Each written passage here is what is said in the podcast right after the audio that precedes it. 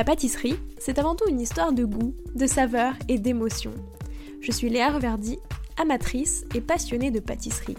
Mon défi, vous emmener avec moi à la découverte de ce qui fait vraiment un bon dessert. L'objectif ultime, trouver la recette parfaite qui fera fondre vos papilles à coup sûr. Vous êtes sur le point d'écouter un nouvel épisode de Papilles. C'est le podcast qui part à la rencontre des meilleurs chefs pâtissiers pour comprendre l'émotion et les saveurs qui les animent au quotidien lorsqu'ils créent leur dessert d'exception. Après cet épisode, à vous de laisser libre cours à votre imagination et de créer les desserts aux saveurs qui vous ressemblent tout en vous inspirant des meilleurs. Bonne écoute Bonjour à tous et à toutes, j'espère que vous allez bien. Fils de restaurateur, Michael Bartocchetti a grandi entre les pâtes maison et les heures en cuisine. Ce qui l'a fait pencher pour la pâtisserie, les odeurs, la matière, les douceurs. Des années plus tard, cette passion ne l'a pas quitté. Quelques techniques et beaucoup d'expérience à son actif, il a à cœur de proposer des desserts tout aussi surprenants que délicieux à la carte des trois restaurants du Georges V à Paris. La star de ses assiettes Le produit. Mélilo, fraises, algues ou chocolat, le produit est toujours roi. Pour le sublimer, d'ailleurs, Michael a sa petite botte secrète. Ajoutez toujours un filet d'huile d'olive. De la tarte aux pommes, trognon inclus, au dessert à l'algue présenté à Alain Ducasse, dans cet épisode de Papille, il nous confie plein de petites histoires pâtissières qui ont marqué sa carrière. Au menu de cet épisode, sa source d'inspiration principale, la magie de la pâtisserie et les sens qu'elle développe, mais aussi l'importance d'utiliser des produits français et locaux. Bonne écoute Bonjour Mickaël. Bonjour. Comment vas-tu? Je vais très bien, merci. Merci pour euh, cette petite invitation euh, à échanger ensemble. Bah, merci à toi, ça me fait très plaisir. Euh, c'est la première fois que je viens au Georges V, c'est super joli. C'est un bel établissement. Ouais, c'est... J'ai toujours dit qu'il y avait une atmosphère assez... assez Ouais, assez unique. je trouve ça c'est pas la même chose que dans d'autres palaces. C'est différent. Ouais. C'est tout aussi bien, mais il y a, une atmosphère différente, en tout cas qui me, qui me correspond bien en tout cas. Oui, tu l'as vraiment ressenti aussi quand tu étais ah. Oui, même avant d'être là, je, je trouve que le Georges V dégage, euh, voilà, dégage, euh, dégage quelque chose d'un point de vue euh, de la gastronomie. Et je pense que c'est c'est pas pour rien, notamment que, et ça je fais pas de la pub, mais voilà, mais qu'on l'appelle le, le, palace de la gastronomie, mm. parce que bon, il y a trois restaurants étoilés, donc trois offres très différentes finalement. Et, et c'est un peu la force, la force qu'on a ici. C'est ça qui t'avait plu? Enfin, c'est une des raisons pour lesquelles T'avais voulu venir ici? En fait, moi, ce qui, ce qui me. Au-delà de l'atmosphère que dégageait le Georges V, déjà, euh, il y a de ça de nombreuses années, il y, a, a, y, a, le terrain de jeu en fait, que, que, que, que m'offre le Georges V pour, pour m'exprimer. Et en l'occurrence, comme je le disais, il y, a, trois restaurants étoilés avec, euh, avec trois offres qui sont, qui sont très, euh, très, euh, bah, très différentes, avec, avec des approches très différentes. et, on, on, reviendra mm. dessus en, précision un peu plus tard. Mais, et au-delà de ça, après, voilà, il y a ces trois restaurants étoilés et il y a, y a encore d'autres offres comme, comme l'offre de la galerie où on va proposer des, des, choses un peu plus classiques, etc., que ce soit sur la pâtisserie ou la cuisine française. Euh, euh, et, notamment bah, le, le, le, tea time, le petit déjeuner, euh, voilà, chose qui me chose qui me manquait par exemple au Shangri-La, cet aspect petit déjeuner parce qu'on n'était pas forcément équipé, voilà, mais mais voilà, ici il y a un terrain de jeu qui, est assez unique et, et, et, surtout on nous donne, on nous donne les moyens pour, pour arriver à aller à concrétiser en tout cas les, les, différents projets, s'ils tiennent la route bien évidemment. donc ça c'est ça c'est ça c'est quand même très appréciable pour nous les chefs. Oui c'est sûr. parce que j'ai envie de dire on n'a presque pas de limite quoi. Donc c'est assez, assez extraordinaire. Effectivement on va on va y revenir sur tout ça, mais avant, euh, je voulais parler un petit peu de ton parcours au prisme des saveurs. Donc déjà, c'était quoi ton dessert préféré quand tu étais petit? Un dessert qui t'aurait marqué dans ton enfance? Alors moi, je suis fils de restaurateur. Euh, mon père est en cuisine, ma mère en salle, on avait un restaurant familiaux. Euh, et au-delà de ça, j'avais j'avais mes, deux grands-mères. il m'en reste, il m'en reste plus qu'une aujourd'hui, mais bon, c'est la vie. Et, et, notamment bah, une qui est de, qui est d'origine italienne et, l'autre euh, française, euh, française euh, de pure souche. Et, et j'avais cette chance en fait que j'aille chez l'une ou chez l'autre en fait. je, grandissais dans un, dans un, univers de gastronomie déjà très, très marqué. Alors moi, je, trouvais que c'était une normalité, mais j'ai mangé des pâtes faites à la main toute ma jeunesse, en fait. Et ça... ça n'a pas de prix. Ça, je peux vous dire que...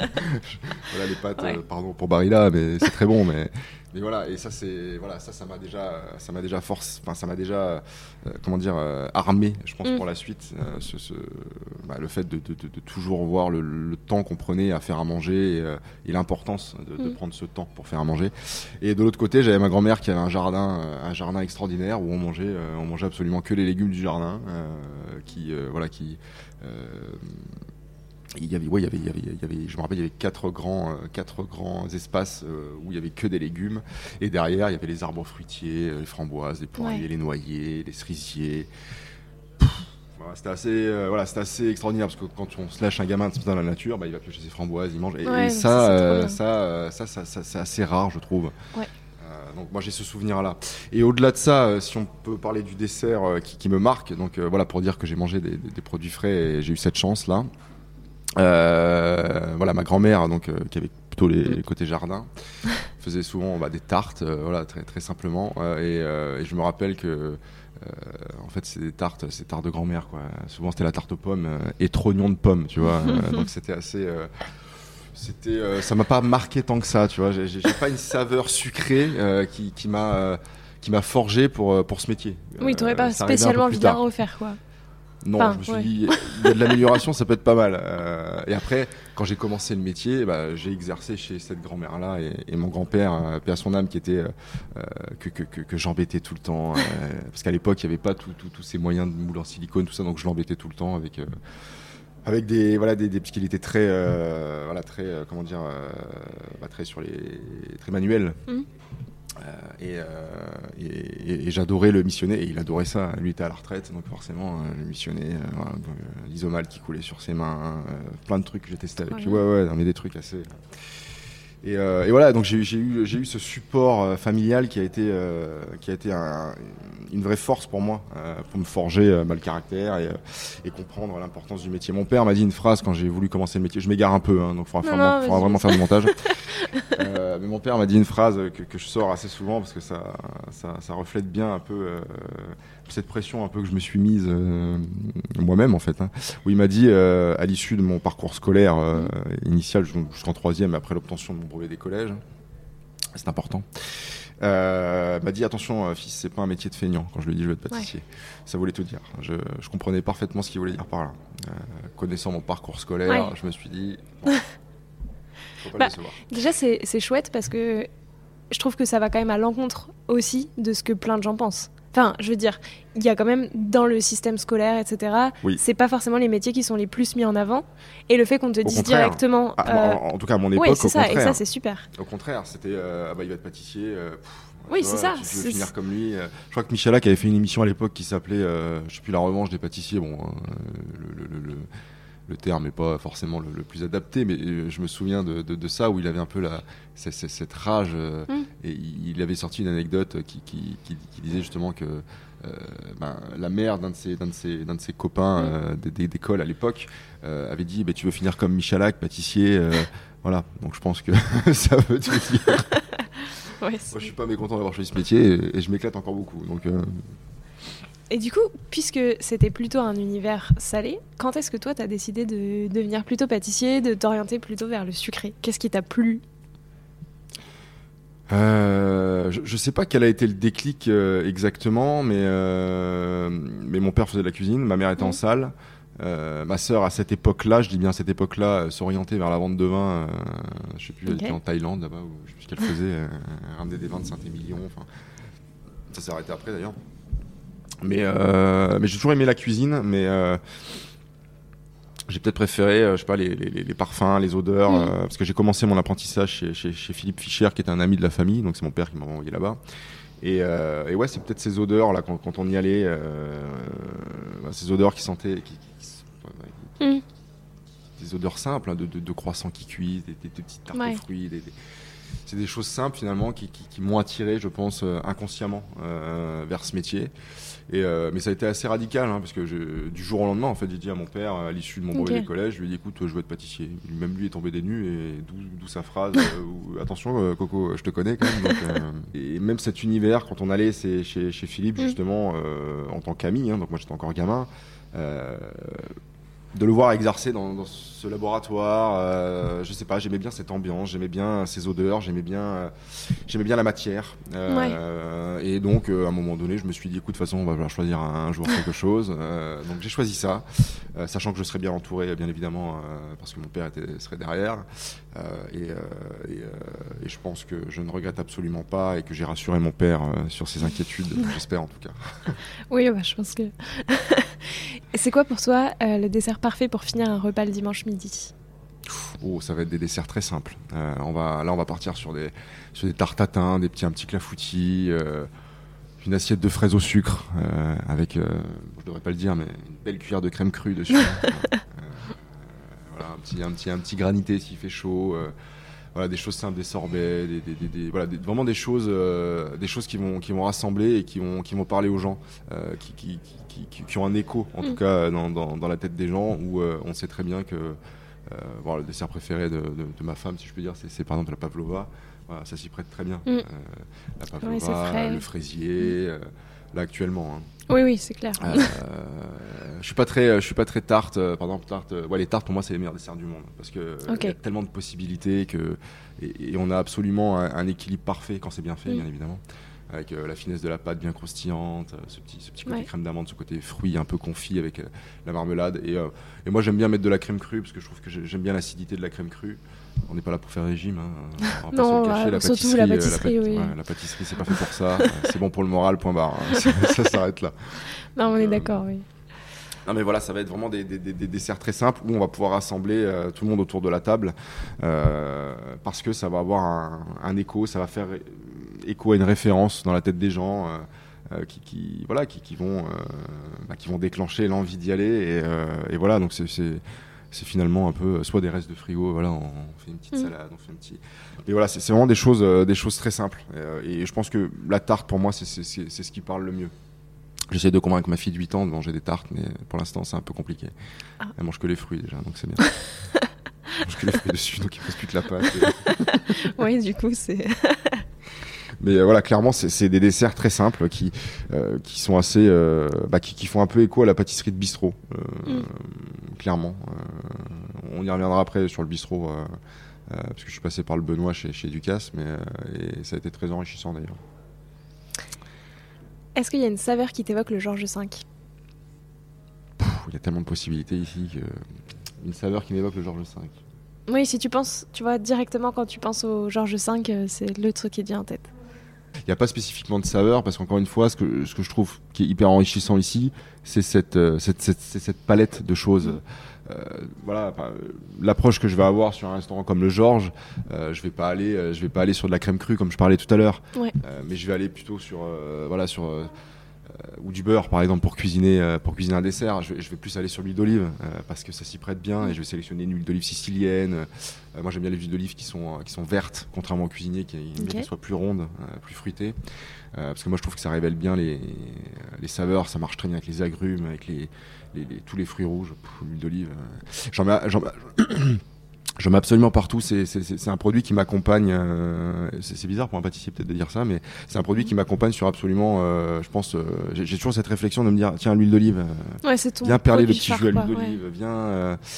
voilà. C'est voilà. Il y, y, a Christophe Sainte-Anne qui avec qui j'ai travaillé à l'époque, qui, qui, qui, lui me disait faut toujours avoir. à l'époque. Hein, euh, il disait faut toujours avoir une cardamome noire dans, sa mm. poche pour râper au dernier moment sur le plat. Euh, c'est ce petit côté un peu fumé euh, qui, va révéler les choses. moi, j'ai envie de dire, c'est l'huile d'olive. l'huile d'olive, je, me rends compte que j'en mets absolument partout. donc, est-ce que ça fait écho au Georges V? Je pense pas. Plus. Oui, c'est ta touche à toi, quoi. Ouais, clairement. clairement. Et quand j'y pense, moi, j'en mets absolument partout. D'ailleurs, mes, mes, équipes se, moquent assez, euh, assez souvent de moi là-dessus. Euh, en me disant quand ils me font goûter un dessert, bien chef, j'ai oublié l'huile d'olive. pour me, voilà. Mais c'est un, produit que, ouais, si je pouvais l'avoir dans la poche constamment et, venir perler au dernier moment un petit filet d'huile d'olive, mais de qualité. Hein. Oui, bah évidemment. C'était quoi d'ailleurs les saveurs de ta toute première création? Est-ce que tu t'en souviens? Alors la création, euh, la toute première création ou la toute première création dont je suis fier euh, un minimum euh, parce que c'est pas la même. bah tu peux nous dire les deux comme ça. Alors j'étais en CAP, je commençais à peine le métier, mmh. mais j'étais assez comment dire je pétillais de, d'idées, je, partais un peu dans tous les sens comme tous les jeunes au début je pense. on a besoin de, ce, de l'expérience pour se canaliser et, et, savoir ce qui nous correspond mais mais je pense que c'était pour les 40 ans du mariage de, mes grands-parents, ou euh, ou je ne sais plus quel événement d'ailleurs. Et je me souviens, euh, je me souviens. Alors il y avait un entremet euh, qui, qui, est autour des Mirabelles, euh, parce que pour la Lorraine, bah hein, clairement. et je me rappelle même que j'avais utilisé des, j'avais même pas utilisé des Mirabelles fraîches. J'avais utilisé des ah. Mirabelles en boîte. bah j'apprenais le métier. Hein. Me rappelle des, mauvaises Mirabelles en boîte. Et euh, ouais, j'avais fait une espèce d'entremet comme ça où j'avais euh, coulé une espèce de plaque en sucre avec la tête de mes grands-parents. J'avais mis des pétales de rose pour décorer le gâteau au dernier moment. Je sais même pas si c'était comestible. Traité ces pétales de rose. On n'est pas tombé malade, tout va bien. Donc voilà, ça c'est donc fait clairement ça fait écho à mes origines lorraines euh, et, et euh, le second entremet pour cet événement dont je me souviens plus, je crois que c'était un entremet autour du miel de lavande et infusion de fleurs de lavande et fraises des bois. Euh, voilà, donc j'avais euh, d'un côté ce côté un peu peut-être méditerranéen, avec les, côtés un peu, euh, un peu lavant, les fraises des bois, tout ça, et le côté lorrain. c'est un peu mes origines italiennes qui, qui se, croisent. avec mes origines lorraines. bon, je sais pas si ça fait pour ménage, mais mais voilà, il y, a ces deux entremets qui m'amènent en tête où j'ai l'impression que c'est c'est les c'est les toutes premières c'est les toutes premières créations que j'avais que j'avais faites à l'époque et finalement, je me suis, euh, en, réfléchissant avec le temps, alors euh, c'était certainement pas les bons choix de produits, euh, etc. Mais, mais ça, ça, fait relativement écho à ce qui me correspond toujours aujourd'hui. Je, je... Mais cette fois avec des mirabelles fraîches. Cette fois, je sais où les acheter. je sais où, voilà. Il n'y avait pas d'huile d'olive, non. Non, parce que, mais parce qu'on était à une autre époque aussi. On ah n'avait pas, on n'avait pas cette facilité à pouvoir, à pouvoir avoir une, palette de produits assez extraordinaire. Mm. Euh, c'était beaucoup plus dur en termes de logistique, je pense, pour se fournir. Et euh, il y avait une autre euh, réalité bah, qui était celle de d'une entreprise, d'une entreprise qui, qui, devait être rentable et gagner de l'argent, chose que je ne comprenais pas forcément à l'époque. Mais que je comprends aujourd'hui où bah, il faut choisir ses batailles et il faut, il faut mener les batailles qu'on peut mener. voilà. Et, euh, et ça n'enlève en rien euh, la, la, la, qualité finale pour moi. Euh, tout est une question de, encore une fois, de, de, de, justesse d'assaisonnement, de température de service. tous les détails sont importants. Mais ça, on comprend, je pense, avec le temps. À l'époque. Oui, c'est ça. on essayait de faire de la technique qu'on maîtrisait pas, et puis on voyait ce que ça donnait, puis on était fiers de nous, et, puis les parents sont toujours fiers, même si on fait, même si on rate. Donc, Oui, puis ça devait pas non plus être tant raté que ça, quoi. non, j'ai pas un mauvais souvenir en tout cas du truc, mais, euh, mais ouais, je, je, repartirais pas sur exactement le même, oui, la même construction. Et justement, c'est quoi les saveurs de ta toute dernière création? Pour voir un petit peu euh, comment est-ce que euh, alors, alors, je vais partir un petit peu en arrière pour revenir justement au Georges V ensuite, mais. mais en fait, quand, quand, j'étais au, Plaza à l'époque, euh, je, suis resté 6 ans au Plaza, euh, ce, qui, a été très enrichissant pour moi, puisque j'ai croisé trois chefs de cuisine, qui étaient Christophe Moret dans un premier temps, où, euh, voilà, on exerçait une cuisine et une pâtisserie de, de, 3 étoiles, entre guillemets, où, c'était une époque où on coupait encore bah, les carottes et les trucs mm. en triangle, enfin, on, parait parfaitement les, filets de volaille toutes ces chutes là. Mm. pour moi, ça c'est un peu de l'histoire ancienne, mais, mais j'ai connu cette période-là. Euh, qui a été très enrichissante. Ça a été un peu les bases, de, pas les bases de la gastronomie pour moi, mais, euh, mais presque.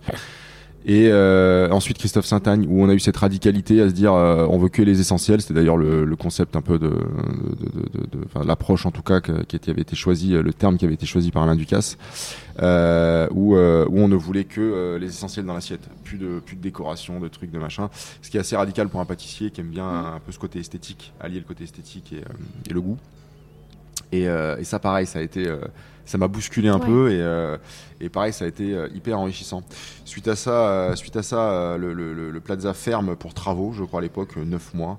Et à l'issue et pendant ces 9 mois pardon on est amené à, à, préparer la réouverture du Plaza avec un concept encore différent, peut-être encore plus radical que, que, les essentiels, qui était la naturalité, mmh. qui allait être orchestré en cuisine par Romain Méder, qui venait de Doha, euh, où, euh, où, je me souviens au début, j'adore Romain. Euh, je trouve qu'il a, du génie dans ce domaine et il a trouvé la cuisine qui lui correspond. mais c'est vrai qu'à l'époque, en communication, bah, c'était pas. c'était pas facile je pense pour lui euh, ça a clashé deux trois fois au début jusqu'à ce qu'enfin enfin on arrive à travailler de concert ensemble euh, mais, euh, mais je me rappelle, on faisait les essais au, les essais au Plaza. Et, euh, et, en fait, il y avait un au Meurice, pardon. On était dépêché au Meurice pour faire les essais de la réouverture du Plaza. Et, euh, et je me souviens en fait qu'il y avait un, y avait un cuisinier japonais euh, qui, qui, qui, exerçait aussi là, mais qui était là justement pour accompagner la cuisine euh, sur le domaine de la naturalité, puisque euh, on, on, essayait de, de, de, de s'imprégner de, différentes, différentes cuisines, donc notamment asiatiques, euh, enfin Amérique du Sud, voilà, voilà, tout était bon à prendre pour, pour, pour essayer, pour, pour voilà, bousculer un peu ce que nous on avait appris on voulait découvrir de nouvelles choses euh, et de nouvelles façons de travailler. Euh, et euh, uniquement axé sur, euh, sur le végétal, en l'occurrence ben, les légumes, les fruits, les céréales. Euh, et on a gardé quand même les protéines animales, mais juste pour le poisson. Plus de viande. Plus de viande à la carte. Donc moi, ça me, oui, moi, ça, ça, moi, ça change rien pour moi. excepté que jusqu'à ce que je fasse le premier testing avec Alain Ducasse, où là, il me dit, écoute, t'as rien compris. Euh, on prépare les essais, donc premier testing avec Ducasse sur le thème de la naturalité. Je me plante complètement, je comprends rien, je fais encore des trucs trop compliqués. J'étais jeune, ouais. j'étais jeune et euh, je bouillonnais d'idées euh, bêtes et idiotes, même si je, je, on en reviendra dessus après, mais je pense qu'il n'y a pas de mauvaises idées, il y a juste des idées qui sont soit adaptées ou non. Euh, et, euh, et, donc premier testing, je me plante mais radicalement. Euh, de là, je demande, je dis à Romain, écoute, moi j'ai besoin de quelqu'un avec moi euh, pour travailler. Je peux pas faire les essais, réfléchir, euh, refaire la MEP tout seul. Enfin, ça me prend trop de temps et j'ai pas envie de me planter sur le deuxième testing avec avec Alain Ducasse. donc ok, on fait revenir bah, mon adjoint à l'époque, Jonathan Chapuis, qui, qui, qui aujourd'hui est à Megève chef au Four Seasons. Et, euh, et, déjà, voilà, c'est un point. Voilà, J'ai un support avec moi euh, parce que je, je, le redis, Romain n'était pas le meilleur communicant encore à ce moment-là, euh, en fait, avec moi. Hein. Et, euh, et donc deuxième testing. Et là, je me dis, écoute, on est sur un, on est sur un restaurant qui s'axe sur le végétal, céréales et notamment les produits de la mer, qui fait écho un peu à l'orangerie ici. Mm. Et, euh, et, je décide de me dire, écoute, on, on, va tester un truc et on va travailler sur, euh, on va travailler sur des saveurs un peu iodées, etc.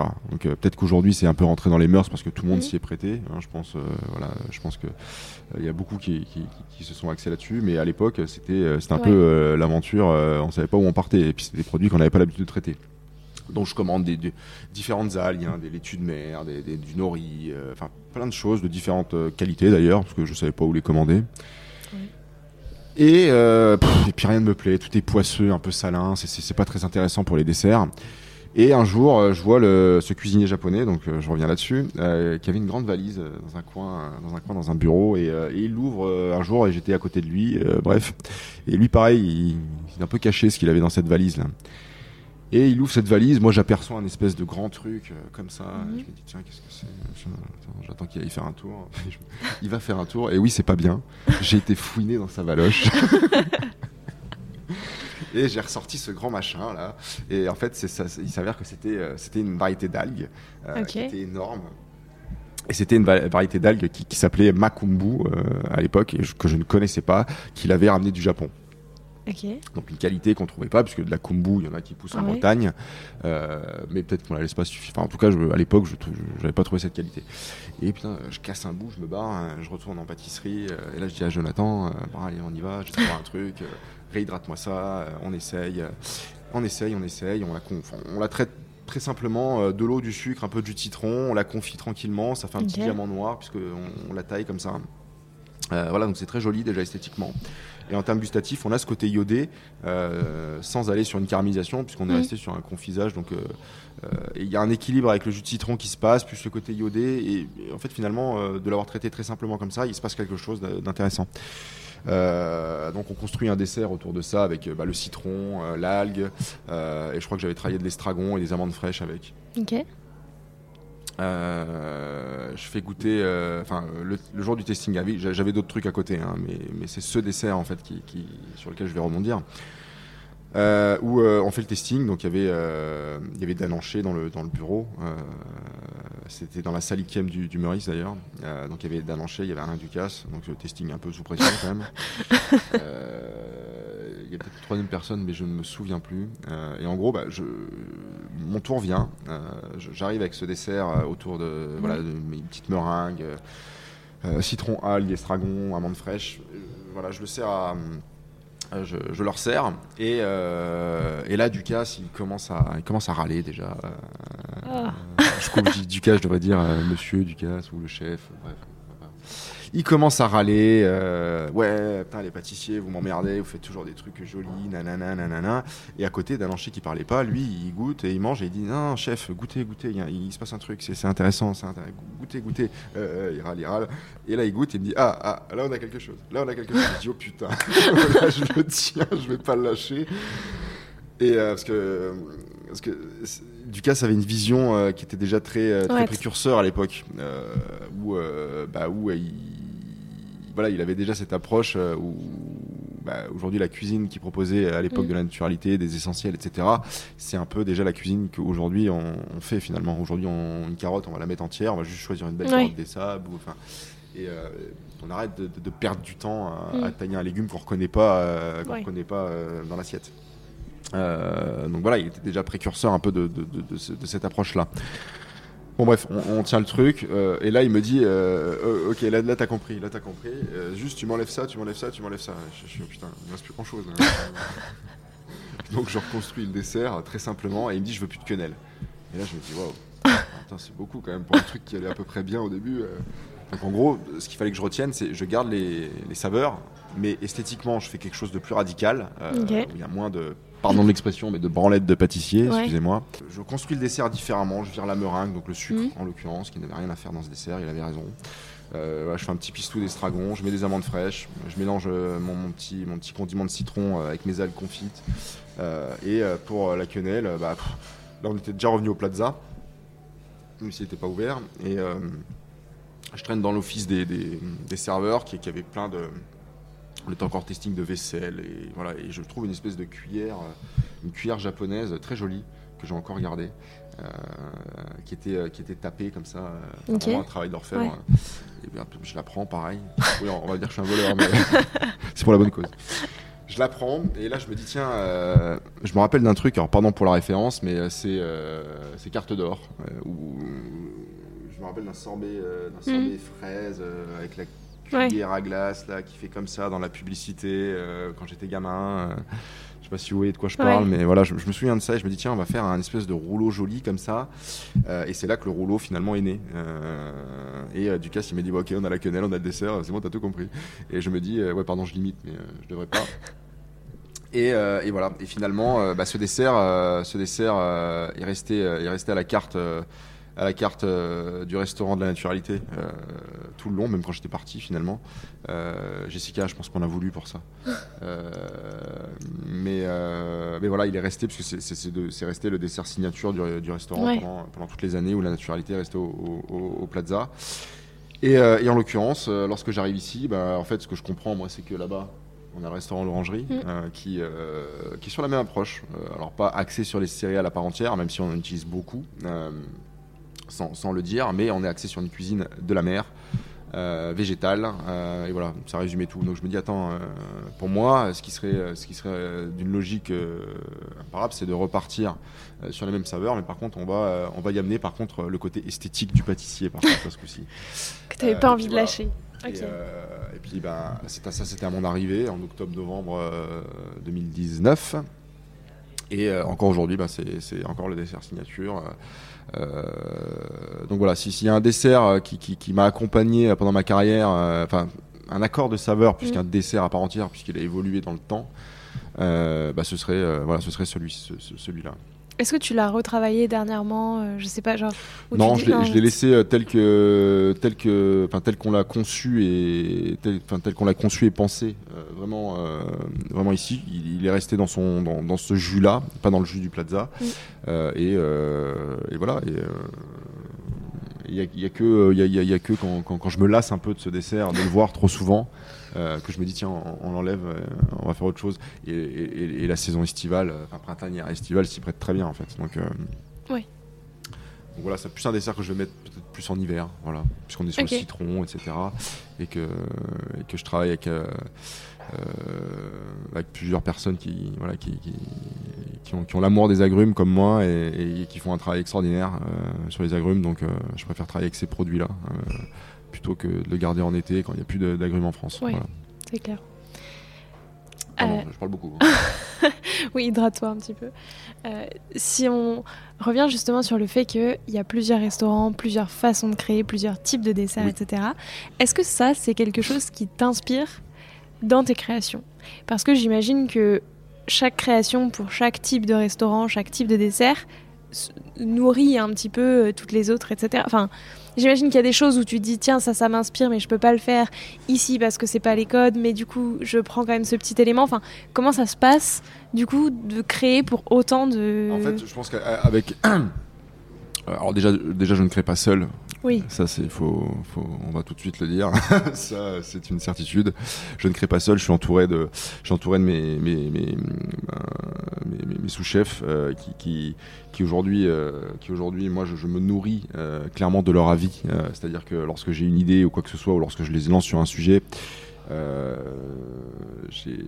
j'ai besoin qu'ils me nourrissent aussi mm. euh, de, de, de, de, leur approche. Donc je leur en dis pas trop et après, euh, et après je les accompagne et c'est là qu'on va régler les choses, préciser les choses, etc. mais après sur comment créer, enfin comment avoir une, réelle différence entre ce que ce qu'on va proposer par exemple au Georges et ce qu'on va proposer à l'orangerie. le 5 c'est différent parce qu'il y a, y a quand même la casquette Christian Lesker où euh, bah, où c'est toujours pareil. Euh, on a, on, a, on a un grand chef qui a, qui a quelque chose en tête et, euh, et à nous de à nous d'essayer de lire ce qu'il a dans la tête euh, pour, bah, pour lui proposer des choses qu'il attend pas forcément. Euh, mais, mais ça se fait en fait ça se fait assez naturellement euh, pour la simple et bonne raison qu'il y a l'expérience derrière et comme je le dis bah, il y, a des produits qui, me sont euh, avec lesquels j'ai beaucoup d'affinités que j'aime travailler. Euh, et, et oui, bah, comme je le disais, euh, comme je le disais, le, en fait, le, choix des produits. Euh, moi, je, travaille beaucoup avec la saison, parce qu'on va, on va, parler des saisons, on va parler de chocolat, de caramel, de vanille, etc. Parce que bon, ça c'est intemporel, hein, mais on, va travailler sur les saisons. Et, euh, et aujourd'hui, enfin, la, force qu'on a aussi, c'est qu'on a identifié, on a su identifier les personnes avec qui on a envie de travailler. Donc tous les producteurs qui, qui, je le redis, font un travail extraordinaire, sans lesquels on pourrait pas forcément proposer la qualité qu'on propose. Mais voilà, je sais où acheter ma rhubarbe, je sais où acheter mes fraises en, printemps. Je sais où je vais acheter mes fraises en été, je sais où je prends mes agrumes, je sais où, euh, où je vais prendre mes framboises, mes cerises, enfin voilà, mes pêches, mes abricots. Euh, et voilà, je ne parle pas d'une boîte euh, ou d'un distributeur, je, parle de, vraies personnes qui sont dans leur champ et, qui tous les jours mettent, ben, mettent, leur passion à notre service, entre, entre guillemets. Quoi. Euh, et, avec l'expérience, ça se fait assez naturellement. Pourquoi, euh, pourquoi je vais préférer aller sur euh, sur le sur voilà sur sur une huile d'olive ou, ou si je vais travailler une crème bah, je vais je vais me rapprocher d'une crème avec des produits mm. laitiers italiens. Par conséquent bah, ça va être bah, ça va être un mascarpone où on va et je ne parle pas de la marque qu'on connaît tous hein, je parle d'un vrai mascarpone fermier voilà qui, qui, est qui, est complètement différent de ce qu'on de ce qu'on peut se, se, faire comme idée. et c'est tout ce sourcing en fait de, de produits qui euh, qui a un bagage, euh, qui a un bagage mm. énorme aujourd'hui. Euh, où, les jeunes souvent ne se rendent pas compte en fait puisqu'on leur donne tout aujourd'hui et ils se rendent pas compte en fait de tout bah, de toutes ces années de recherche mm. de, même sur la technique bah, où finalement bah, avec l'expérience ouais je dis ça, ça, se, ça, se, fait très naturellement le, le, différent choix des produits comment on va traiter tel tel ou tel produit pour ce restaurant là plutôt que, que celui-ci et à titre d'exemple alors je vais prendre une pêche mais la dernière fois, j'ai demandé à mes, à mes, à mes sous-chefs en fait, de, de, une approche un, peu, un, peu, un peu différente. Hein. Ça se trouve, c'est bête et idiot et ça, ça ne fonctionne pas, mais il dit voilà, tu prends une pêche, et là on va parler de, l'orangerie puisqu'on est sur le mmh. végétal, pour vous expliquer un peu l'approche et comment, enfin, comment on va réfléchir. Euh, j'ai dit voilà, j'aimerais bien que tu me fasses, euh, euh, fais-moi un lait d'amande, donc un lait d'amande maison, mmh. donc avec des amandes émondées pour avoir le, côté blanc et juste le côté parfumé des amandes, donc de l'eau et des amandes, pas de, pas tout le reste qu'ils mettent dans les trucs qu'on achète là. et j'ai dit voilà, tu, tu, plutôt que de mettre des amandes et de ramener du gras, euh, tu vas utiliser euh, pour, me faire ce, euh, ce lait d'amande, tu, vas m'utiliser des, feuilles de pêcher par exemple. Feuilles de pêcher qui, qui, on le sait peut-être pas, mais ont un fort goût d'amande en soi quand on les fait infuser. D'ailleurs, hein, ça c'est c'est une technique de grand-mère, préciser. ouais, ouais. et donc, je dis, écoute, tu, tu m'infuses ces feuilles dans, ton lait. Euh, d'amande pour accentuer le côté amande. Puis il y a une certaine logique pour moi à, aller vers ça. Et tu vas me prendre ta pêche et tu vas me la pocher dans ce lait, dans ce lait végétal finalement. Euh, et, on va juste voir ce qui se passe. Euh, on l'a pas fait encore, mais, mais, voilà le type d'approche par exemple sur pourquoi sur ce restaurant-là mm. j'ai décidé de plutôt que je sais pas plutôt que d'utiliser voilà, tel ou tel produit, je vais avoir cette, cette, approche à me dire ok, je vais regarder l'ensemble, l'ensemble du péché, mm. de l'arbre, de la terre et, tout ça, et je vais me dire tiens, qu'est-ce qui peut, qu'est-ce qui peut euh, euh, faire, faire, un plus, amener un plus euh, dans, dans le dessert qui soit différent d'une approche qu'on aurait là-bas, puisque là-bas, on va plus travailler vraiment sur l'amande, etc., l'amande d'orlato, le, le, nougat italien, voilà. Euh, là, on va avoir cette approche-là. Donc, je vais prendre les feuilles qui ont ce goût d'amande et que les gens ne connaissent pas forcément, euh, qui est finalement très simple. Euh, et, voilà, et, on va travailler de cette façon-là. Et, comme je le disais après, bah, après c'est les échanges, l'expérience, bah, les différents essais où, où je dis souvent, bah, de toute façon au départ c'est un entonnoir, donc c'est très large, et après ça se resserre à force de, hmm. et jusqu'à trouver l'équilibre en tout cas qui nous correspond, parce que parfait n'existe pas, chacun est différent. Euh, mais, mais, mais, mais, voilà, et ça rejoint le même travail que, bah, que sur les algues tout à l'heure. Je, vais, je ne vais pas travailler un dessert euh, autour des algues euh, au Georges par exemple. Et je sais Christian Lesquer aimerait bien voir ce dessert que j'ai mis à l'orangerie au 5. Mais je trouve qu'il a plus sa place à l'orangerie par exemple, puisqu'il est breton, donc bon ok, ça s'y prête bien, je réfléchis un peu. Euh, mais, voilà, en fait, il n'y a pas vraiment de, code. Tout m'inspire, euh, absolument tout m'inspire, que ce soit l'art, que ce soit les échanges avec les gens, que ce soit euh, de me balader dans la rue et de croiser un, je sais pas, un, figuier. Enfin, tout, m'inspire. Il n'y a, pas de domaine dans lequel je vais me, enfin, je vais plonger pour pour réfléchir. Mais tu pars toujours des produits. Je pars des produits. Ton inspiration principale, c'est le produit. Pour moi, il y a une star dans l'assiette, c'est le produit qu'on a, qu'on a identifié comme, comme étant pour moi le meilleur sur le marché. Euh, encore une fois, ça nous correspond. Euh, je parle des fraises actuellement si, si on veut. Hein. Les fraises, je les prends chez, Séverine Bourgeot euh, qui est en Seine-et-Marne, proche, on n'a pas besoin d'aller dans le sud. Et je peux vous garantir que quand, quand je fais goûter ces fraises-là aux nouveaux arrivants, et ça c'est toute ma carrière que ça a été, depuis que je travaille avec, les gens ne reviennent pas. En fait, ils, ne savent pas ce que c'est une fraise en fait, parce que c'est clairement c'est des bonbons le truc. Mm. J'ai même dû euh, baisser, euh, baisser les recettes, enfin le sucre dans les recettes, parce que les fraises avaient, euh, avaient, une sucrosité qui était, qui était beaucoup plus importante que qu'avant que, que, je travaillais avec finalement. donc c'est à nous de nous adapter au produit et pas l'inverse. Ensuite, on va, on va essayer de l'accompagner avec une, certaine logique. Mmh parlait tout à l'heure sur la pêche. Avec du coup l'ambiance du, du, du, lieu pour lequel voir le terroir, voir, euh, alors c'est pas catégorique à chaque fois, mais en tout cas on a toujours cette démarche à se dire voilà qu'est-ce qu'on a déjà mm. euh, autour? Ça c'est important. Euh, je pense qu'on a en France on a un terroir qui est, qui est, un des plus riches. on n'a rien à envier aux autres, excepté aux Italiens éventuellement. ça me va bien ça parce que moi je suis à moitié italien donc c'est bon. Mais on n'a rien à envier, on a un terroir extraordinaire, on a tout, on a tout en France.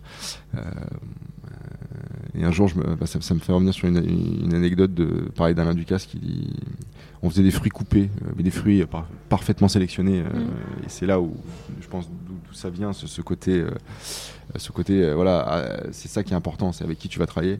Je me rappelle, j'avais fait, euh, j'avais fait de la mangue coupée en fin de repas pendant la période un peu, un peu, un peu creuse qu'on a euh, en fin d'hiver Et avant le début du printemps où finalement on n'a pas encore les fraises, on n'a pas encore la rhubarbe et les agrumes c'est fini. Donc qu'est-ce qu'on fait euh? Et donc j'avais fait une mangue. Et là, et là je lui ramène, il me dit putain mais, mais, qu'est- mais qu'est-ce que t'as pas compris toi? non, mais tu m'as mis de la mangue, t'as fait 20 000 bornes, euh, t'as fait 20 000 bornes pour, pour, me, pour me mettre un fruit alors qu'on est en France, il y a Ouais. assez de produits. Il me dit qu'est-ce que tu vas me mettre demain? Tu vas me mettre de la papaye Je me rappelle, il se foutait de ma gueule comme ça. J'avais trouvé ça amusant euh, et ça m'avait fait comprendre euh, que Ouais. bah ouais putain mais il a raison quoi. Il a raison. L'importance On de travailler les produits on n'a français, pas besoin d'aller ouais. chercher de la mangue à 20 000 bornes d'ici, euh, même si c'est sur un, un territoire français. euh, Mm. ça, Oui, euh, c'est ça, voilà, oui. Euh, L'empreinte carbone, etc. Voilà, on a assez de produits en France pour, euh, pour éviter d'aller chercher des choses comme ça. Après, ici, on est dans un palace, donc euh, je suis obligé d'avoir de la mangue. J'ai pas Ok, le choix. ouais. Comme je suis obligé d'avoir des fraises en hiver, malheureusement. Ouais, c'est ce que j'allais te dire. Est-ce que c'était quelque chose que, du coup, tu faisais plus du tout de utiliser des produits exotiques Non, j'ai- pas le choix en fait. Ouais. J'ai pas le choix. Aujourd'hui, je suis dans, je, je- je suis dans Oui, c'est pas toi qui.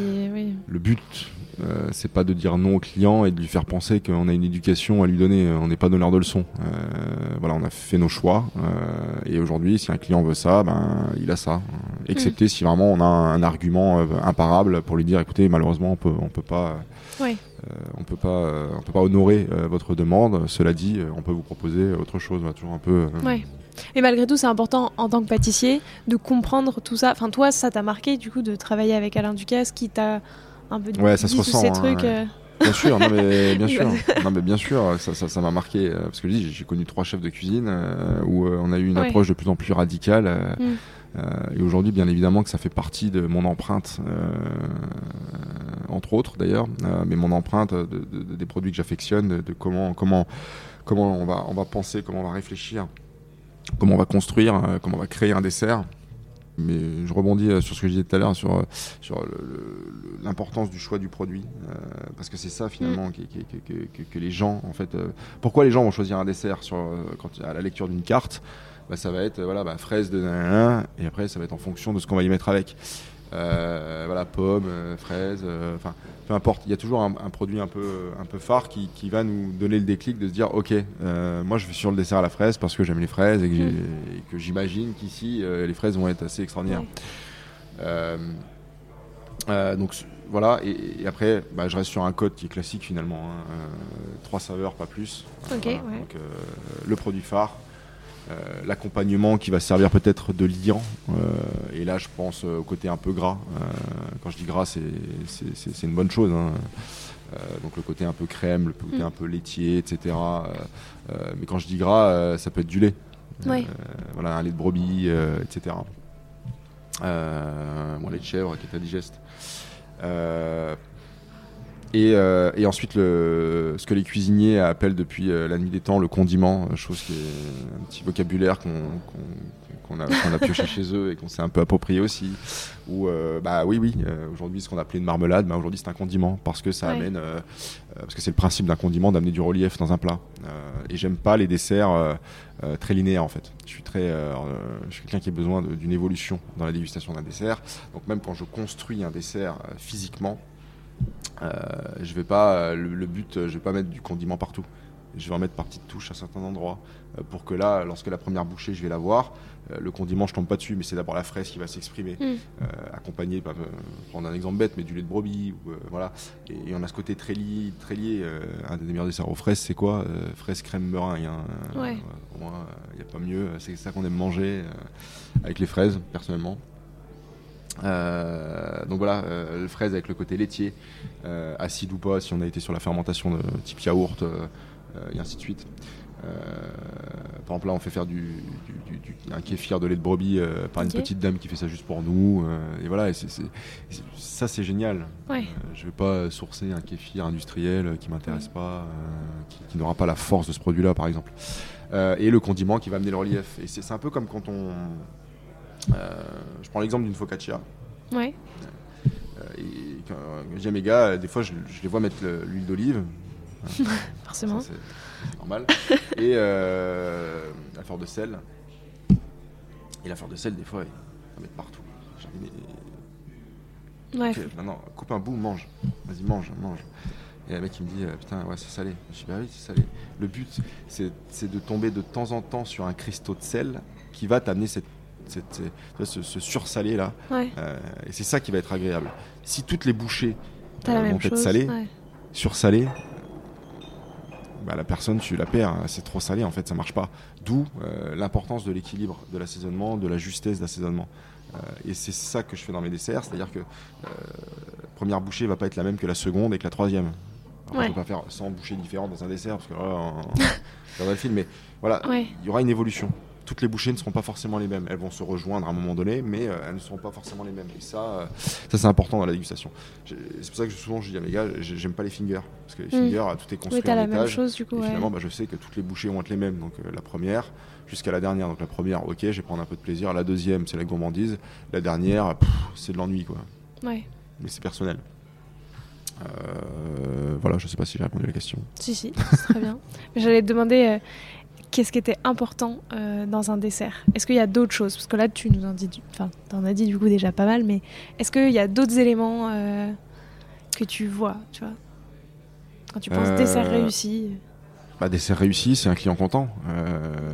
Mais encore, alors, je pars du principe que et, et, et, et- j'ai aucun problème à l'assumer. Je fais pas, j'exerce pas ce métier où je vais pas créer un dessert pour essayer de plaire à tout le monde.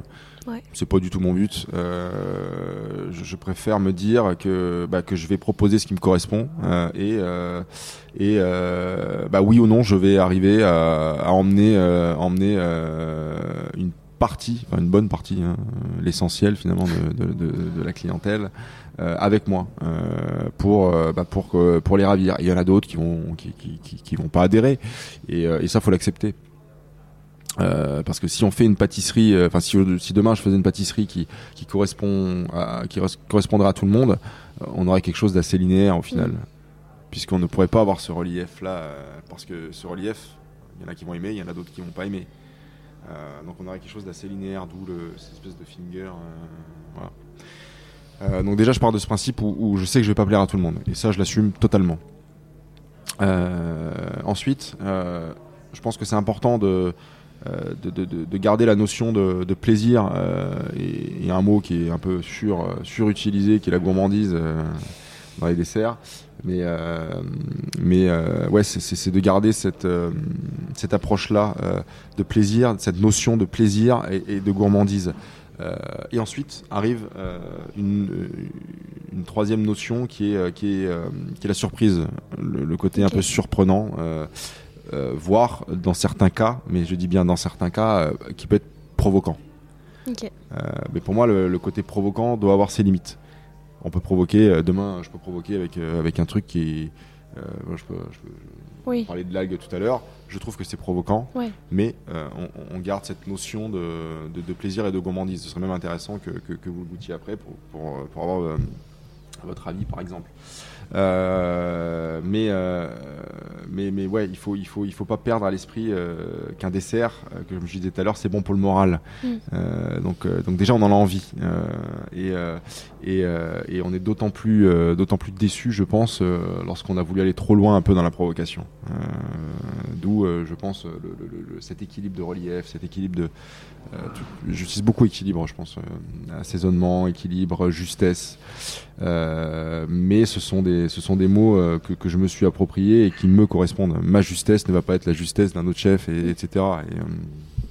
Et, euh, et, et- et ça, faut, faut, euh, faut, faut, faut, faut- l'assumer. Donc voilà, notion de, de- de plaisir, de gourmandise. Euh, on peut avoir cette, cette pâte provocante, pas sur l'intégralité des desserts, mais on peut avoir cette pâte provocante, mais il faut qu'elle soit euh, régulée. Voilà. Si demain je fais un dessert autour du foie gras, par exemple, hein, je prends un produit peu, voilà. Euh, je sais très bien, moi personnellement, que je n'arriverai pas à créer un dessert où je vais dans le plaisir autour du foie gras. Je- Il y a une époque, hein, l'époque moléculaire un peu de la cuisine, Ouais. où, euh, où on partait dans tous les sens et euh, le but c'était de faire le plus provoquant euh, du monde et celui qui avait le plus Ouais. de voilà hein, de- de- de- de- de- celui qui était parti le, le- le plus en cacahuète ben, c'était c'était lui qui avait voilà moi, c'est une époque qui me, où je pense qu'on s'est perdu un peu, clairement. Et aujourd'hui, je pense qu'on s'est recentré sur les choses qui sont vraiment importantes et essentielles, en tout cas à, mon, à mon goût, à mon image. voilà, c'est ce que c'est ce qui est important, je pense. Cette notion de voilà, plaisir, de gourmandise, avec ces petites touches de provocation certaines fois, mais, mais encore une fois, bien régulées. Ça représente quoi pour toi la pâtisserie? Ah bah, ça va rejoindre ce que je viens de dire. Hein. Euh, c'est bon pour le moral, pas bon pour euh, la santé. Ça, on va pas se l'enlever. Mais euh, quand on a le moral, j'ai envie de dire on a la santé. de temps en temps. Oui, C'est pas mauvais pour la santé non plus. parlant, c'est pas même manger des fruits, c'est du sucre. Ah oui, c'est ça, mais c'est pas mauvais pour la santé. Bah, on mange tellement de sucre aujourd'hui, il y en a tellement partout que finalement, bah ouais. Donc voilà, déjà, euh, déjà il y a cette notion-là, mais, mais, mais, mais, voilà, moi je, je, ne garde que cette notion de plaisir euh, en tête. Euh, donc, donc voilà, il faut je, juste que je le sais. Voilà, c'est bon pour le moral, ça fait plaisir, ça fait du bien au, moral. Et, et, et, en fait, ce que j'aime provoquer avec un, avec un dessert, donc esthétiquement aujourd'hui mmh. aussi, déjà dans un premier temps euh, faire transpirer en fait euh, un peu euh, du, d'un, produit, va faire transpirer en fait déjà le, cette, cette, gourmandise visuelle. où aujourd'hui, moi j'arrive à identifier, par exemple, sur tarte aux fraises, etc., j'arrive à identifier avec les yeux. ensuite arrive le, arrive mm. le nez. si oui ou non, je vais avoir des bonnes fraises sur ma tarte. Si, si oui ou non, la pâte, elle va être euh, suffisamment torréfiée, suffisamment fine. Euh, donc déjà visuellement, il y a déjà, il y a déjà ce, premier aspect-là où on arrive à provoquer quelque chose, euh, une envie. donc ça, il ne faut pas le minimiser. contrairement à ce que je disais tout à l'heure avec ouais. chien Ducasse, où on n'avait plus cette notion-là. le but, c'était d'aller un peu à la radicalité des choses. Mais c'est bien d'avoir été là-dedans, parce que mm. justement, ça m'a permis d'arriver à réguler les choses à mon image. Et, euh, et, ouais, donc cette notion, cette notion de, de, de, plaisir visuel. Ensuite, l'odeur. L'odeur est ultra importante, euh, même si aujourd'hui ils arrivent à, à, faire croire aux gens euh, avec des fraises bien rouges et une odeur, machin, qu'elles ont un goût extraordinaire. rien, qu'à la couleur rouge, en fait, on le voit tout de suite. si, si, c'est une couleur qui est, qui est, un peu naturelle ou si. Je sais pas comment l'expliquer en fait. C'est je pense l'exemple des, des, pauvres, euh, des pauvres fraises de Plougastel. Euh, excusez-moi, hein, mais elles sont vraiment dégueulasses. Quoi. Je suis désolé, c'est pas bon les garillettes. C'est voilà, c'est clairement une fraise qui pour moi n'est pas gourmande. Une fraise acide pour moi, euh, c'est pas une fraise gourmande. Je, je comprends pas l'intérêt d'une fraise acide. donc donc donc voilà, ça c'est les premiers, c'est les premières notes notion importante à mes yeux, c'est cette gourmandise visuelle. Euh, ensuite, euh, ensuite euh, ben, les, les, ouais, les, odeurs. ensuite, avant même de, de, goûter. Il y a Louis, ouais. Il y a Louis. On va couper. Et là, déjà, ça va, ça va, ça, va énormément parler. un côté feuilleté, qui va crunchy, un peu comme ça. Ça, ça va être d'autant plus gourmand donc voilà, tous, ces, tous les sens en fait, euh, euh, tous les sens vont, être, euh, vont être importants et, finalement mm. primordial déjà pour mettre en condition. Se dire ouais là je vais kiffer, je le sais, voilà. et ensuite, ben, après c'est le goût qui parle. Hein. Et, ça vient en dernier. Quoi. On a un autre aspect visuel où on va mm. voir un peu l'équilibre des choses, l'épaisseur de la pâte, comment mm. sont réparties les différentes couches. Euh, je prends l'exemple d'une tarte, mais, euh, mais voilà. parce que encore une fois, on a la cuisson de la pâte, ce côté un peu biscuité de la crème d'amande et un peu gras, la crème, s'il y en a, pas obligé d'en mettre, ce côté un peu fruit confit sans caramélisation, parce que c'est important de laisser la part belle au parfum du fruit. et après, ben, après ben, c'est les fruits hein, qui, qui, parlent d'eux-mêmes. Euh, mais ouais, c'est tous les sens en fait qui, vont, euh, qui mm. vont amener finalement à, se conditionner, euh, à prendre du plaisir. Et tout ça, mis bout à bout, ben, alors ça peut paraître, ça peut, ça peut paraître peu important, mais pour moi non, ça, ça, a une importance capitale en fait. On, dit souvent on mange déjà avec les yeux. Bah oui, oui, bien sûr qu'on mange déjà avec les yeux. Moi, si je vois une belle tarte tatin et. Oui, forcément, tu auras plus envie de la prendre, euh, de la manger qu'une autre. tu vois, visuellement, une tarte tatin classique, comme on peut faire au Georges Mm. euh, aujourd'hui, donc vraiment euh, casserole, beurre, sucre, euh, pomme, euh, pâte, euh, cuit sur la- dans la casserole directement, on finit au four. Euh, voilà, ça c'est la vraie tarte tatin. Et pour moi, il n'y a pas meilleure tarte Ouais. tatin que cette tarte tatin là.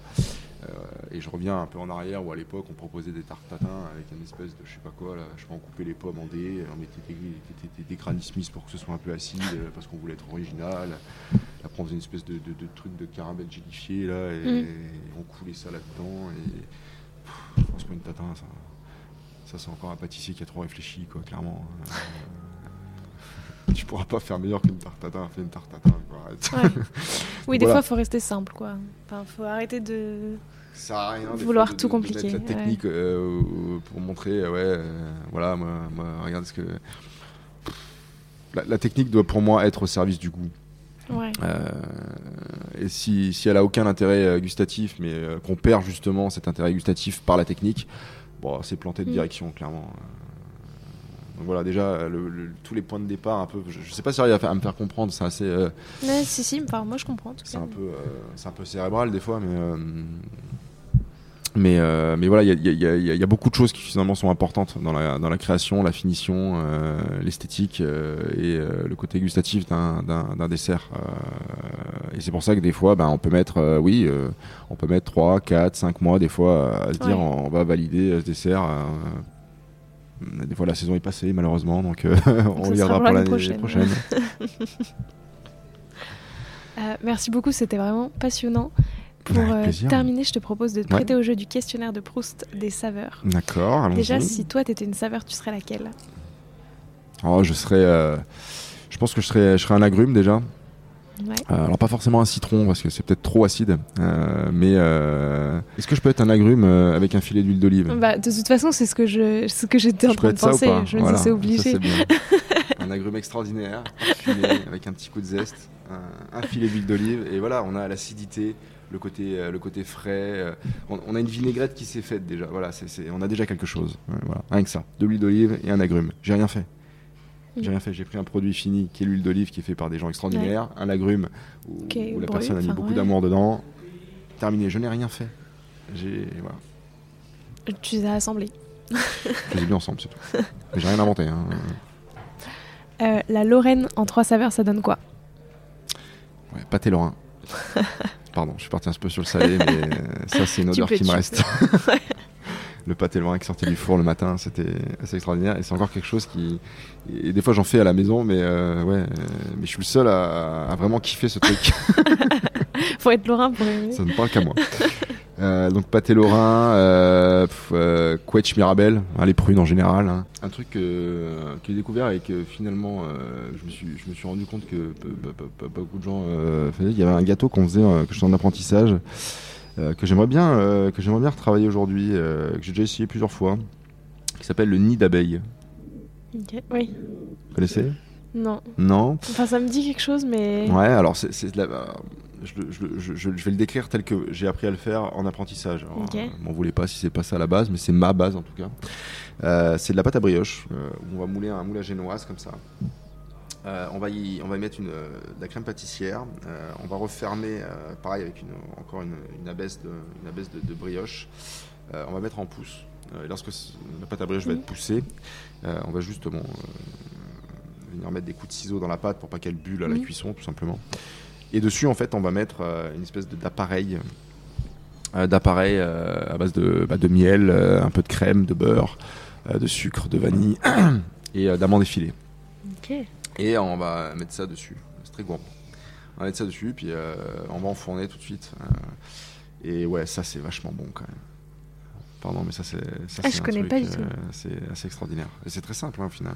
C'est une pâte briochée avec de la crème pâtissière et il y a ce côté très gourmand sur, la, Ouais. sur le topping, si on peut l'appeler comme ça, un peu autour du, voilà, du miel, de l'amande caramélisée, ça caramélise au four. J'ai ce souvenir là où ouais, ça c'est un gâteau qui me. Le pâté lorrain, ouais, le, ça c'est. Le nid d'abeille et, euh, Et la Mirabelle et la Quetch. et les prunes, bien évidemment. Euh, c'est quoi la dernière saveur que tu as découverte et aimée? Découverte ou redécouverte?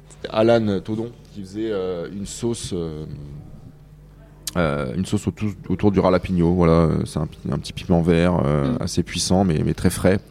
Euh, où, bah, où quand j'ai goûté cette sauce là, je me suis dit, putain, c'est intéressant. Et pourtant, la sauce, elle a rien de. Mm. Enfin, dans sa construction, elle a rien d'extraordinaire. mais par contre, ouais, elle apporte beaucoup au plat.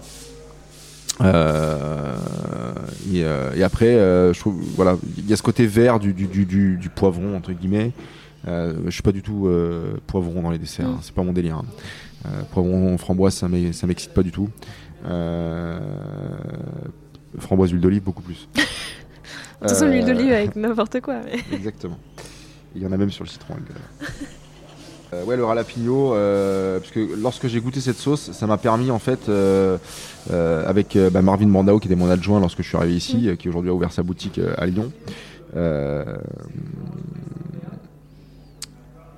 qui, avait eu la démarche de se dire ouais, chef, j'aimerais bien, pourquoi pas mettre, mettre ça y est, ça vient, il y en a d'autres qui, arrivent. J'aimerais bien mettre du ralapigno dans la bûche, tout ça. Je dis écoute, vas-y, go. donc il le traite de différentes façons, etc. Jusqu'à ce que, en fait, on le fasse juste infuser, euh, parce que le but c'était juste de d'amener cette chaleur, euh, mhm. mais régulée, parce que si on met le, le ralapigno entier avec tous les pépins dedans, c'est immangeable. Hein, le truc, c'est. J'aime bien quand c'est un peu relevé, mais quand même. Là, on est sur une bûche, donc euh, voilà. Donc c'est juste amener cette chaleur un peu avec le chocolat qui marche bien. Et, voilà pourquoi, pourquoi on était parti sur le ralapigno. Et, et en fait, derrière, au-delà de la bûche, au printemps, on, avait créé idem un dessert pour l'orangerie autour de la fraise et du ralapigno, donc du piment, euh, où on avait euh, pareil bah, ce, côté un peu chaleur euh, qui marchait bien. donc ouais, j'ai envie de dire le, petit ralapigno là, où je me souviens que j'ai dit ouais putain, il faut faire des trucs avec ça, c'est génial. donc donc le, le, petit ralapigno, merci Alan. Et, et, à côté de ça, bah voilà, ça m'amène sur le Guel qui a aussi fait partie du, de la bûche à l'époque. Euh, où euh, pareil, euh, j'ai découvert, j'ai découvert ici d'ailleurs un hein, Ralapigno. Enfin, je l'ai redécouvert ici. Le mm. idem. Qui, le Gouel, pour ceux qui savent pas, c'est une fermentation de lait de pinot noir. les pinots noirs qui ont été en Bretagne remises dans les champs parce qu'elle n'est pas forcément très très rentable en, termes de. C'est pas la plus la plus avec le rendement le plus haut, on va dire. Euh, mais c'est un produit assez unique, euh, simple, qui est fait par une seule, une seule personne. Euh, voilà. par exemple. Si je peux en citer deux, les deux qui me viennent en tête. C'est quoi ton péché mignon? Ma femme s'est fait offrir un jour un coffret de bonbons de chocolat. c'est pour donner un exemple, mm. parce que justement, c'est pour ça que je ne m'achète pas, parce que je, bouffe. Il y avait un kilo de chocolat, de, pralinés.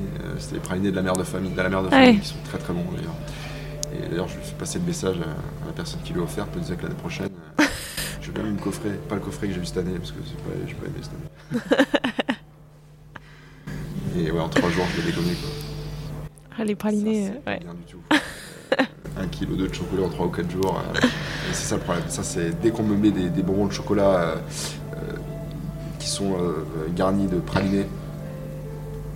Ouais en fait, j'ai la boîte devant moi et je fais ça, en fait. Et je les enchaîne. J'ai cette boulimie de, euh, sur, de qualité, hein, les bons de chocolat. Hein. Oui, bah oui. Je parle, parle pas euh, des trucs euh, industriels là qui.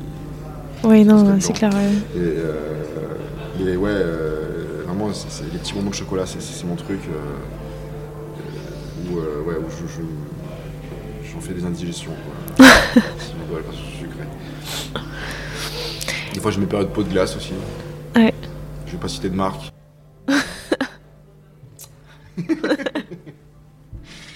Mais on va rester sur les bonbons de chocolat à la mère de famille. Leurs pralinés sont juste. Euh, voilà, c'est, pour moi, c'est. Une addiction, quoi. Ouais. Ils sont dangereux, ces gens-là. des gens. Et est-ce qu'il y a un pâtissier ou une pâtissière avec qui tu aimerais bien faire une création à quatre mains qui aurait des saveurs un peu inattendues Moi, je suis ouvert à tout.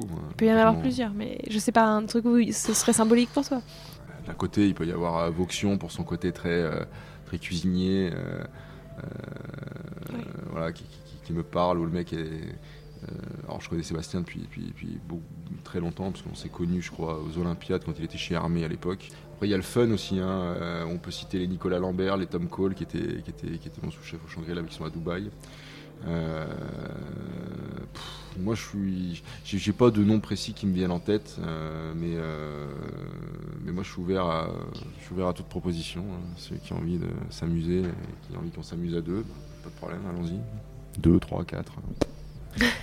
Donc, euh, bon, on, va, on va citer euh, Vauxion qui est très peut-être axé vraiment sur euh, le dessert, euh, qui a une approche un peu, un peu, un peu, un peu différente. Donc peut-être que, Ouais. Voilà, peut-être que j'aurai ce- cette démarche-là pour me bousculer un peu. Par exemple. Je te le souhaite. Euh, cinq dernières questions maintenant. Plutôt vanille ou chocolat? Je trouve que les deux vont bien ensemble. une glace vanille avec une sauce chocolat, c'est quand même terrible. Euh, euh, pff, ouais, je vais dire chocolat. Le chocolat. Herbe ou épice Bah, c'est toujours pareil, c'est compliqué comme question parce que. Ah, mais c'est des choix. euh. Bah ouais, mais euh, j'ai- les épices, euh, ouais, euh, tout dépend de la qualité des épices, c'est toujours pareil. Non, mais que des top qualité. Top évidemment. qualité Bah, Les épices en hiver, les, les herbes euh, printemps-été. Laquelle? Si tu devais avoir genre une épice pour l'hiver et une herbe pour l'été. Allez, euh, cardamome noir. Merci Christophe. cardamome noir pour les épices, parce que j'aime beaucoup ce côté camphré et fumé de la cardamome noire. Euh, avec plusieurs, euh, je parle d'excellente qualité. Et saveurs du cachemire, si je peux les citer, voilà. C'est extraordinaire ce qu'il fait comme travail. La tagette, euh, Mm. l'estragon, euh, le basilic, euh, pff, le laurier. Le laurier. Avec quoi particulièrement? J'ai un souvenir sur le laurier en fait, et depuis, euh, alors moi j'aime bien des feuilles de laurier quand je fais des patates rôties, certes. Mhm. Mais en fait, un jour avec Guillaume, euh, Guillaume Cabrol, qui est, qui, est, qui, est, qui est- qui est notre chef boulanger, euh, on avait fait pour, le, pour, s'amuser en fait, euh, on avait fait une espèce de fougasse feuilletée euh, au lard colonnata, par bien déjà. Donc une fougasse feuilletée au lard colonnata et, donc sortie du four beurre, beurre d'ail. Et, et on mettait, en fait, on faisait une poudre de laurier, donc laurier frais euh, en bouquet, qu'on mettait dans les tubes 24 heures, et le lendemain on en faisait une poudre. Et on mettait ça sur cette fougasse. Oh, c'était, ouais, ça c'était, euh, c'est calorique de ouf. Mais alors qu'est-ce que c'était bon. Ouais, ouais, c'est, encore une fois, c'est, toutes ces odeurs. euh, Ouais. euh, puis je pense qu'il y en a tellement qui me viennent pas, qui me viennent pas là tout de suite en tête. Je parle d'estragon parce que l'autre jour j'ai une gamine verveine aussi. On peut parler de la verveine qui est assez extraordinaire hein, quand même. Euh, mais euh, l'autre jour, elle, elle pensait infuser de la verveine. euh, en fait, j'ai, lancé tous mes stagiaires sur un tea time qui, qui faisait, euh, qui, qui ferait ensemble, euh, qui m'ont proposé hier justement. Ils m'ont présenté hier. Euh, fait un travail assez extraordinaire. Euh, donc c'était vraiment pour pour qu'ils s'amusent. euh, et euh, en fait, la, la- la gamine, euh, la gamine avait fait euh, jouer une casserole avec une infusion et euh, je passe à côté et puis forcément, bah, je sens l'estragon parce que c'est assez puissant en odeur. Dessus et il dit ah tiens à qui l'infusion d'estragon là faites gaffe euh, parce que je dis toujours attention vous avez de l'évaporation d'eau si vous filmez pas etc puisque euh, dans la crème si, si vous la déstabilisez trop ça devient trop gras Mm. et après, on a des surprises au moment où on l'utilise. Et je dis, tiens, qui fait un- qui, qui- c'est pourquoi l'infusion d'estragon là? Et en fait, la gamine, elle vient, elle me dit, euh, c'est pas l'estragon, c'est de la verveine. Je dis, non, mais le nez dessus, c'est l'estragon. euh. Et, là, et là, je la vois devenir toute rouge. et, et voilà, c'était assez marrant parce que, tu vois, même, même, même avec l'odeur, Mm. physiquement, la feuille, elle, elle a réussi à, à confondre. euh, En fait, quand t'es persuadé que. euh, Enfin, je sais ah pas ouais, si ouais, tu quand mets- t'as une ouais. idée en tête et que t'es sûr de toi, bah, euh, tu fonces dans le, dans le truc. hein, euh. et, euh, et voilà pourquoi je pense à l'estragon, voilà pourquoi je pense à la verveine. Après, il y a le thym, il y a la menthe, c'est assez extraordinaire, euh, avec toutes les variétés qu'il y a. Pff, C'est difficile de choisir. hein, J'aime pas choisir, moi. J'aime pas me résilier à un choix. J'aime bien avoir le- la palette. C'est un peu comme quand je fais du shopping. Il faut que je vois l'ensemble des magasins avant de commencer à acheter. Et je me dis, voilà, j'ai vu tout. Maintenant, euh, maintenant, je peux faire mon choix. Bah là, c'est un peu pareil. Faut, faut être avec des gens patients, quoi. Hein? Faut être... Enfin, du coup, quand on est comme ça, faut être avec des gens patients, quoi. Parce que ça Bah, ma femme temps, adore faire du shopping avec moi.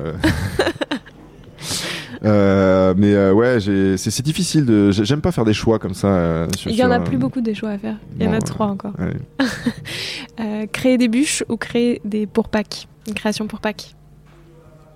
C'est quoi ton moment préféré dans l'année? Les deux exercices me plaisent. Après, c'est sûr que si je dois choisir un moment qui va être peut-être plus. Comment dire, euh, plus sympa entre Mhm. guillemets pour nous, euh, je prendrais Pâques parce que la période de Noël, elle Ouais, est c'est- chargée ouais. parce que si avec la bûche, franchement, ce serait formidable. Mais il n'y a pas que la bûche, donc euh, donc je vais choisir Pâques. Et puis il n'y a pas cette contrainte de, de- faire un gâteau, etc. Euh, Voilà, Ouais. on est sur du chocolat, euh, voilà, avec une garniture gourmande, et ça rejoint un peu les bonbons de Mm. chocolat que je parlais tout à l'heure. Donc allez Pâques. Tea time ou dessert assiette? Alors il y, a il y a quelques années en arrière, j'aurais dit dessert assiette. Euh, parce que je trouve que le champ des possibilités est plus Ouais. large. Euh, mais finalement, je me rends compte. euh, mais tout dépend du dessert assiette. Un dessert assiette 3 étoiles ou un dessert assiette. euh, voilà, c'est toujours pareil, quoi. ou, euh, ou, bah, je vais dire tea time parce qu'aujourd'hui, c'est peut-être. euh, c'est peut-être ce vers quoi je, je, je- je pense finalement quand j'ai envie de manger. Donc, bah, alors oui, le clafoutis, on le met dans quel euh, truc par exemple Ce type de dessert là Dessert assiette ou euh, tea time? Moi, je dirais Moi, je plutôt tea time a priori, mais Ok, enfin, bah je alors sais tea pas. time mais- alors. Voilà, tea time. Euh, et enfin, ton dessert au miel ou celui à l'algue? Euh, je vais dire celui à l'algue parce que même si même si le dessert au miel, je trouve que c'est un très très beau dessert. Euh, je, je- je préfère, euh, je, je pense que je préfère l'approche euh, que, Ouais, que j'ai eue sur le dessert aux algues. ouais. pour plusieurs raisons. La première, c'est que j'ai pas besoin de moule en silicone. Déjà, ça, ça m'enlève. Non, mais voilà, enfin, c'est. en fait, j'aime, et c'est un peu ce que j'ai dit à mes, à mes gars cette année pour Noël, justement, où j'ai dit, au-delà du fait qu'on va, oui, avoir un moule bien spécifique, précis pour la bûche, sur les deux dernières années, euh, on a moulé, on a démoulé. Et on a euh, fini euh, voilà, avec un glaçage, un truc Mm. comme ça. Et je leur ai dit cette année, euh, ça va pas être aussi Mm. simple. Euh, j'ai envie qu'on intervienne avec une technique pâtissière. euh,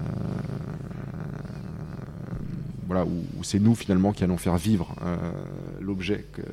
Donc finalement, on a le moule de base, et ensuite euh, c'est nous, on a, avec notre intervention euh, sur les finitions, qui vont donner vie à, à ça. Et c'est ça, c'est vraiment l'approche que, que je voulais avoir sur, euh, voilà, sur, euh, sur Noël. Et, euh, et donc je, je vais, je vais partir plutôt sur Citron Algue parce qu'il m'a accompagné, euh, je pense, sur, euh, à deux reprises euh, sur des desserts signatures. Donc clairement, je pense que, euh, je pense que euh, le choix est vite fait.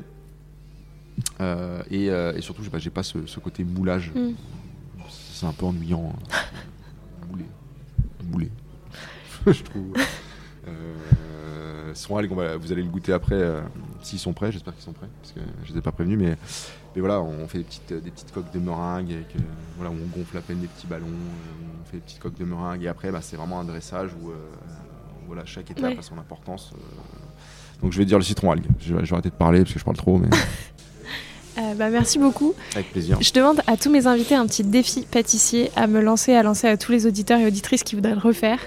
Donc soit euh, une saveur à tester, quelque chose à refaire, enfin ce que tu veux. Quel défi est-ce que tu pourrais euh, nous lancer? Alors je sais pas si elle le fait, mais je vous invite tous à aller à, à la, f- à la ferme de Séverine Bourgeot et d'aller goûter ce que c'est des, des- des vraies bonnes fraises. Et, euh, et lorsque vous aurez goûté, ben, j'aim- j'aimerais bien avoir le retour pour que juste pour euh, juste pour voir. Parce que comme je disais il y a pas longtemps, il y a quelqu'un qui m'a dit j'aime pas les fraises, j'aime pas les fraises. Ouais. Euh, attends bouge pas, j'arrive. et, et encore une fois, je n'ai rien fait sur le produit. hein. Je donne la fraise, il goûte et là il me dit ah ouais mais c'est quoi ce truc quoi. C'est assez impressionnant. Voilà. Donc allez goûter les, les fraises de Séverine Bourgeot. Voilà, un, un plaisir simple, qui coûte rien. Euh, euh, et faites des vrais tartatins. Voilà. Merci beaucoup, euh, c'était passionnant. Je te laisse le mot de la fin. Qu'est-ce que tu peux dire pour clore cet épisode? Que, que la pâtisserie c'est un métier assez extraordinaire euh, qui, qui- qui- qui offre énormément de, de- de- de- qui est très enrichissante en termes d'expérience, qu'elle soit humaine ou, euh, ou gustative. Euh, fa- fa- Faites-vous plaisir, fa- faites des gâteaux, mais faites des gâteaux simples à la maison. Ça sert à rien de s'embêter. Euh, re- restons sur les plaisirs simples. Vraiment, euh, euh, c'est un métier quand, quand- quand on y met de la bonne volonté, euh, elle nous le rend. Voilà, le, le métier nous le rend. Euh, voilà. euh, voilà, manger des gâteaux, c'est bon les gâteaux. Merci Voilà. beaucoup, merci Avec pour ton temps et merci pour l'accueil. J'espère que cet épisode vous a plu et moi je vous dis à la semaine prochaine en compagnie de Marion Gutelet et Jade Genin de Bondir. Prenez soin de vous.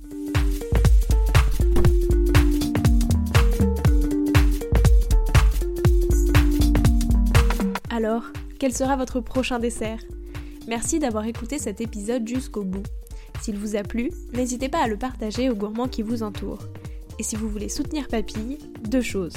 La première, notez l'épisode 5 étoiles sur Apple Podcast et laissez un joli commentaire. La seconde, vous rendre sur papillepodcast.com, sans oublier le S de papille, et vous abonner à la newsletter pour être prévenu de la sortie des prochains épisodes et des articles que j'écris régulièrement. À bientôt!